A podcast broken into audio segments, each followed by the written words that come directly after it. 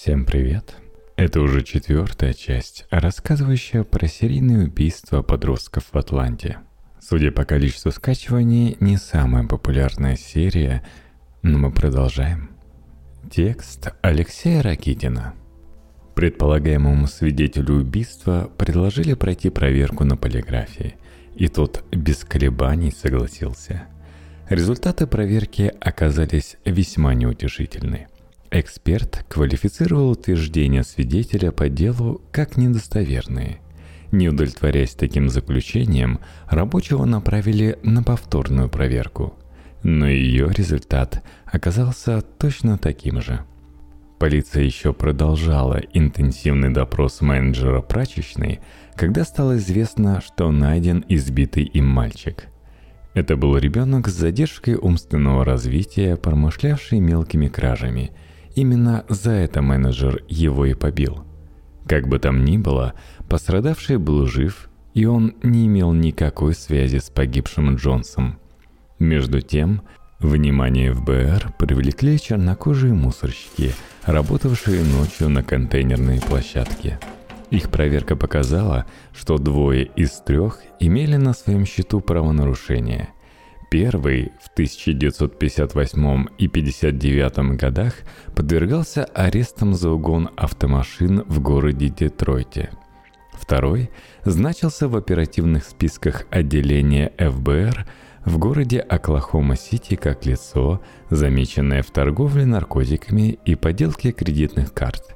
Все трое рабочих были геями и имели сексуальные контакты с подростками – эта информация натолкнула следствие на версию, согласно которой убийство Клиффорда Джонса совершили сами рабочие мусорщики. Причем об избиении менеджером прачечной подростка они сообщили с единственной целью – дабы отвести подозрения от себя самих. В этой связи весьма подозрительным выглядело обнаружение тела Милтона Харвея, условная жертва номер три, похищен 4 сентября 1979 года на мусорной свалке к востоку от Атланты. Труп Харвея был найден в большом черном полиэтиленовом мешке, используемом для транспортировки мусора. Такие мешки были в распоряжении упомянутой троицы мусорщиков. Агенты ФБР приложили большие усилия для того, чтобы проверить упомянутых рабочих. Был задействован весь арсенал приемов и средств скрытого сбора информации – прослушивание телефонных звонков, перлюстрация почтовых сообщений, внедрение в близкое окружение подозреваемых легендированных сотрудников ФБР и информаторов из уголовной среды, проверка схожих по почерку совершения преступлений на территории города Детройта и города Оклахома-Сити, закамуфлированный сбор информации о подозреваемых через их родственников и друзей и тому подобное. Плотная опека рабочих мусорщиков продолжалась несколько месяцев, но никаких материалов, подтверждающих их причастность к преступлениям против детей в Атланте, получено так и не было. Активное вовлечение местного отделения ФБР в разыскные мероприятия по делу об убийстве Клиффорда Джонса потребовало выработки строгих критериев того, какие именно преступления образуют собой сериал, требующий раскрытия. Другими словами, криминалисты ФБР потребовали четко определиться с тем, кого именно необходимо искать. Эта задача, в свою очередь, делала необходимым уточнение списка жертв. В период с июня 79 по сентябрь 80 года то есть за 15 месяцев в городе Атланта погибло более 90 молодых чернокожих мужчин и женщин, которых можно было рассматривать как потенциальные жертвы неизвестного серийного убийцы. То есть в это число не входили лица, погибшие в ходе столкновений молодежных банд, в результате ДДП, убийств на бытовой почве и прочих преступлений с очевидными причинно-следственными связями – Криминалисты ФБР разработали специальный тест-критерий, состоявший из 24 вопросов, который позволял вычленить жертву серийника из длинного списка сопутствующих жертв. То есть жертв, не имеющих никакого отношения к преступному сериалу. Тест-критерий на основании сравнения отдельных элементов совершенных убийств позволял оценить степень схожести, повторяемости отдельных признаков, характерных именно для разыскиваемого убийцы. Набор подобных признаков в теории криминалистики называется сигнатурой убийцы, его почерком – Тест-критерий ставил своей задачей корректное и достоверное вычисление такой сигнатуры из массы малозначительных признаков. Вопросы, разработанные ФБР, были весьма детализированы и касались следующих элементов поведения преступника. Выбора жертвы, манеры убийства, постмортальных манипуляций с трупом и постмортального поведения – Попытка описать при помощи тест-критерия убийства молодых людей в Атланте сразу же привела к крайне неприятному для правоохранительных органов открытию. Оказалось, что значительное число преступлений просто-напросто не были должным образом документированы.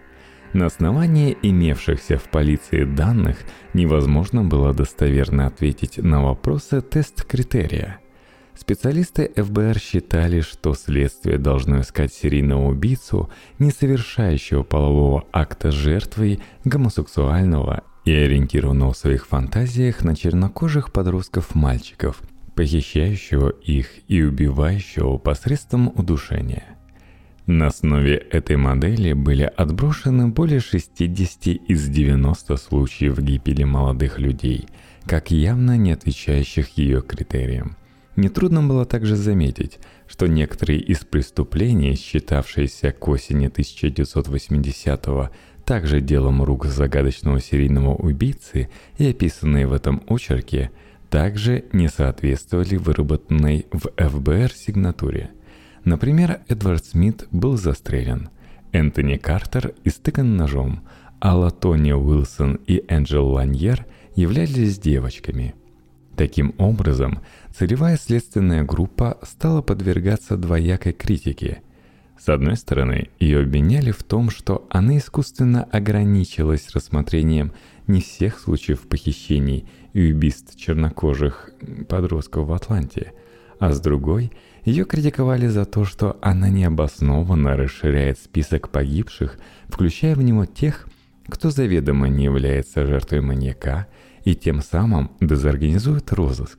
Надо сказать, что представители целевой группы и сами ставили вопрос о том, чтобы часть дела была выведена из их производства и передана в другие полицейские подразделения. Для опытных разыскников было очевидно, что их внимание распыляется по делам, не связанным между собой. Скорее всего, в Атланте в 79-80-х годах орудовал вовсе не один серийник, а два или даже три – Детективы просили разделить дела, дабы каждый из разыскников мог сосредоточиться на своем убийце. Однако комиссар городского правительства по вопросам безопасности запретил такое разделение. Дела, попавшие к целевой группе, было запрещено отдавать в другие отделы, поскольку розыск серийника к осени 80-го года сделался уже вопросом политическим – Правительство города боялось обвинений в замалчивании дела и потому не разрешало снижать активность розысков ни по одному из эпизодов. Именно в силу этого соображения все убийства, приведенные в этом очерке, официально считаются совершенными одним убийцей-серийником, хотя таковыми, видимо, не являлись. В августе 80 -го года в целевую группу с предложением о сотрудничестве обратился работник комиссариата безопасности городского правительства и консультант Министерства юстиции США Чет Детлингер. Этот бывший полицейский еще в начале 80-го заинтересовался исчезновением чернокожих подростков в Атланте – стал собирать информацию о них и на ее основе разработал собственную концепцию происходившего. Вначале Детлингер работал в одиночку, но со временем к нему присоединились криминальный репортер Дик Арена и частные детективы Майкл Эдвардс и Билл Тейлор. Своем расследовании неформальная следственная группа исходила из следующих посылов – Убийца подростков в выборе жертвы руководствуется определенными социальными и географическими стереотипами или предпочтениями. Возможно, в Атланте действуют два убийцы-серийника – причем они каким-то образом связаны между собой, координируют свои действия и довольно точно копируют манеру друг друга. Для определения закономерностей в действиях убийцы или убийц, если будет признано, что таковых двое или трое, следует не ограничивать формальными признаками статистическую выборку жертв, а рассматривать все исчезновения подростков в совокупности – Основное количество исчезновений в городе связано именно с работой серийника, и лишь незначительный процент подобных случаев происходит по каким-то другим причинам. Формальное различие в манере совершения преступлений сознательно допускается убийцей или убийцами в целях запутывания следствия. Преступник наслаждается игрой с полицией, а вовсе не руководствуется некими сексуальными побуждениями. На основании этих исходных постулатов Детлингер и его помощники проанализировали все те 90 случаев исчезновения подростков, которые изучались также и сотрудниками местного отделения ФБР. Вот только результат этого исследования у Детлингера оказался совсем иным, нежели у криминалистов из самой мощной спецслужбы США – для своего анализа Детлингер использовал данные о местах проживания, похищения и обнаружения трупа каждой из 90 жертв. Теоретически он должен был получить 90 на 3 270 точек, расположенных довольно равномерно на карте города Атланты.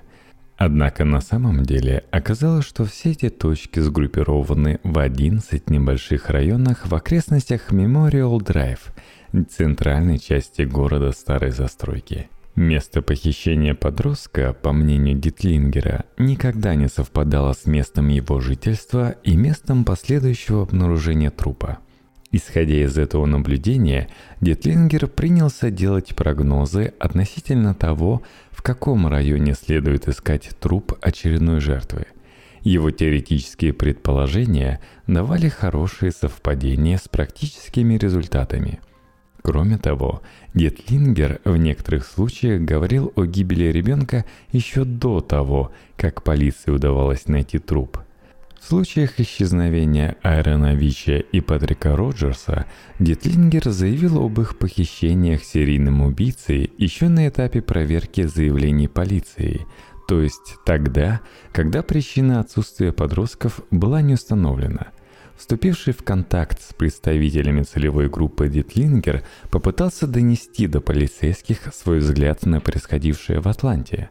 По его мнению, число жертв неизвестного убийцы или убийц много больше, нежели считалось официально. Во всяком случае, никак не 10 или 20 человек, а 60 или даже более – Дед Лингер был убежден, что охотник на детей на протяжении последнего года с небольшим совершал в среднем одно убийство в неделю. Эта невероятно высокая активность, поддерживаемая на протяжении длительного времени, а также определенные различия в манере совершения убийств заставляли его думать, что преступников на самом деле двое или даже трое. Но убийцы не были одиночками – они поддерживали между собой какой-то контакт, обменивались информацией, что придавало их тандему высокую надежность. Даже если один из преступников попадал под подозрение полиции и брался в разработку, другой продолжал совершать убийство, обеспечивая первому прекрасное алиби и выводя тем самым его из-под подозрения. Именно в подобной организации преступной охоты – крылся секрет удивительной везучести убийц. На увлеченного добровольного сыщика полицейские посмотрели со скепсисом и отнеслись к предложению помощи с недоверием. Поэтому вряд ли стоит удивляться тому, что когда 14 сентября 80 -го года поступило сообщение об исчезновении десятилетнего чернокожего мальчика Дерена Глесса, детективы первым делом задержали Чета Детлингера – кто-то в руководстве целевой группы решил, что Дитлингер и есть тот самый убийца, решивший поиграть с полицией. Правда, ситуации быстро разобрались. Гитлингер имел алиби как на время исчезновения глаза, так и по многим другим преступным эпизодам. Поэтому никоим образом его невозможно было связать с гибелью детей. После допроса Гитлингер был отпущен, но недоверие к нему в среде полицейских детективов не рассеялось. Кстати сказать, агенты ФБР, напротив, с большим интересом отнеслись к его теории и некоторое время сотрудничали с Дитлингером. Потом, правда, отношения между ними испортились, но об этом далее будет особый разговор. Согласно рассказу старшего брата исчезнувшего Дэрена Глесса, мальчик утром 14 сентября отправился в гости к дяде, проживавшему за городской чертой Атланты на территории округа Декалп. Там он так и не появился. Полиция опросила практически всех жителей района Ист-Лейк-Медоу, где пропавшего видели в последний раз. Сыщики обошли каждый дом, заглянули в каждый магазин – Мальчик словно провалился сквозь землю, и никто ничего не мог сказать о его судьбе. Правда, 15 сентября в разговоре с полицейскими некий Эрик Карр заявил, что знает кое-что о судьбе Дэрона, но полиции ничего не скажет. Оказалось, что Карр являлся родным братом подростка, погибшего осенью 79 года и официально не связанного с расследованием убийств, проводимого целевой группой. Эрик, как нетрудно догадаться, был доставлен в полицию, где его довольно быстро удалось разговорить. Согласно его показаниям, в послеобеденное время 14 сентября 80 -го года он находился в квартире некой Фанни Майя Смит, тетки Дэрена Глесса, родной сестры его матери. В квартире зазвонил телефон, и Эрик снял трубку. По его уверениям, звонившим оказался Дэрен Глесс – которого Эрик Карр прекрасно знал и в определении голоса которого не мог ошибиться. Дэрон якобы сказал несколько общих фраз, попросил пригласить к телефону тетушку Фанни. Эрик Карр позвал ее, но когда та подошла к телефону, оказалось, что Дэрон повесил трубку. Телефон в квартире Фанни Майя Смит был немедленно поставлен на прослушивание, но результатов это не дало. Звонков более не было. В Атланте проводились масштабные розыски трупа, однако они не дали результата. В конечном итоге полиция начала подозревать и Эрика Кара, и родных Дэрона Глесса в мистификации. Среди детективов целевой группы возобладала та точка зрения, что мальчик был вывезен из города родственниками и никакого похищения не было вовсе – для чего родители Глэса решились на имитацию киднеппинга, оставалось только догадываться. Возможно, их прельстила мысль получить материальную помощь из особого фонда мэра города, из которого родным погибших детей выделялись пособия. К осени 80-го года этот благотворительный фонд сделался уже довольно большим – в него перечисляли крупные суммы денег, такие известные всему миру деятели шоу-бизнеса и спорта, как Карл Сантана, Джейн Фонда, Мохаммед Али и прочие. Фонд не переставал пополняться и в дальнейшем, когда дело об убийствах в Атланте стало официально считаться раскрытым. Например, в 1982 году президент США Рональд Рейган перечислил фонду из государственного бюджета 2 миллиона долларов. Между тем, похищение Дэрена Глэса попало на вполне подготовленную почву всеобщего недовольства правоохранительными органами. Темнокожая часть населения всерьез рассуждала о заговоре Куклус-клана, крышуемом местным полицией и ФБР.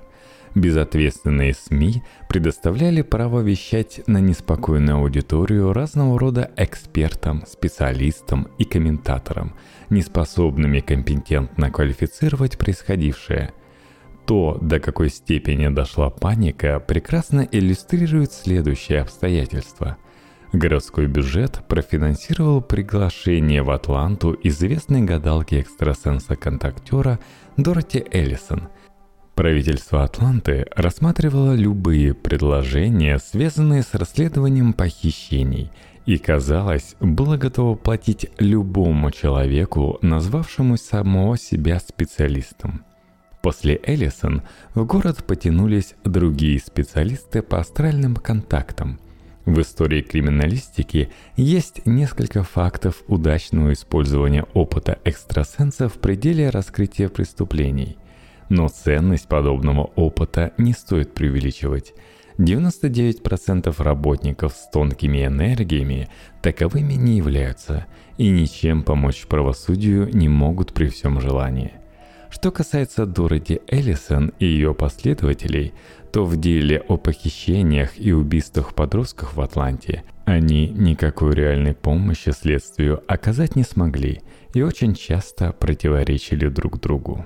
Тот факт, что в Атланту потянулись экстрасенсы, о чем, разумеется, живо раструбили местные средства массовой информации, породил в обществе иллюзорную надежду на скорое и чудесное раскрытие преступлений – когда же стало ясно, что возлагаемые на них ожидания не оправдываются, это вызвало лишь усиление всеобщего раздражения и разочарования.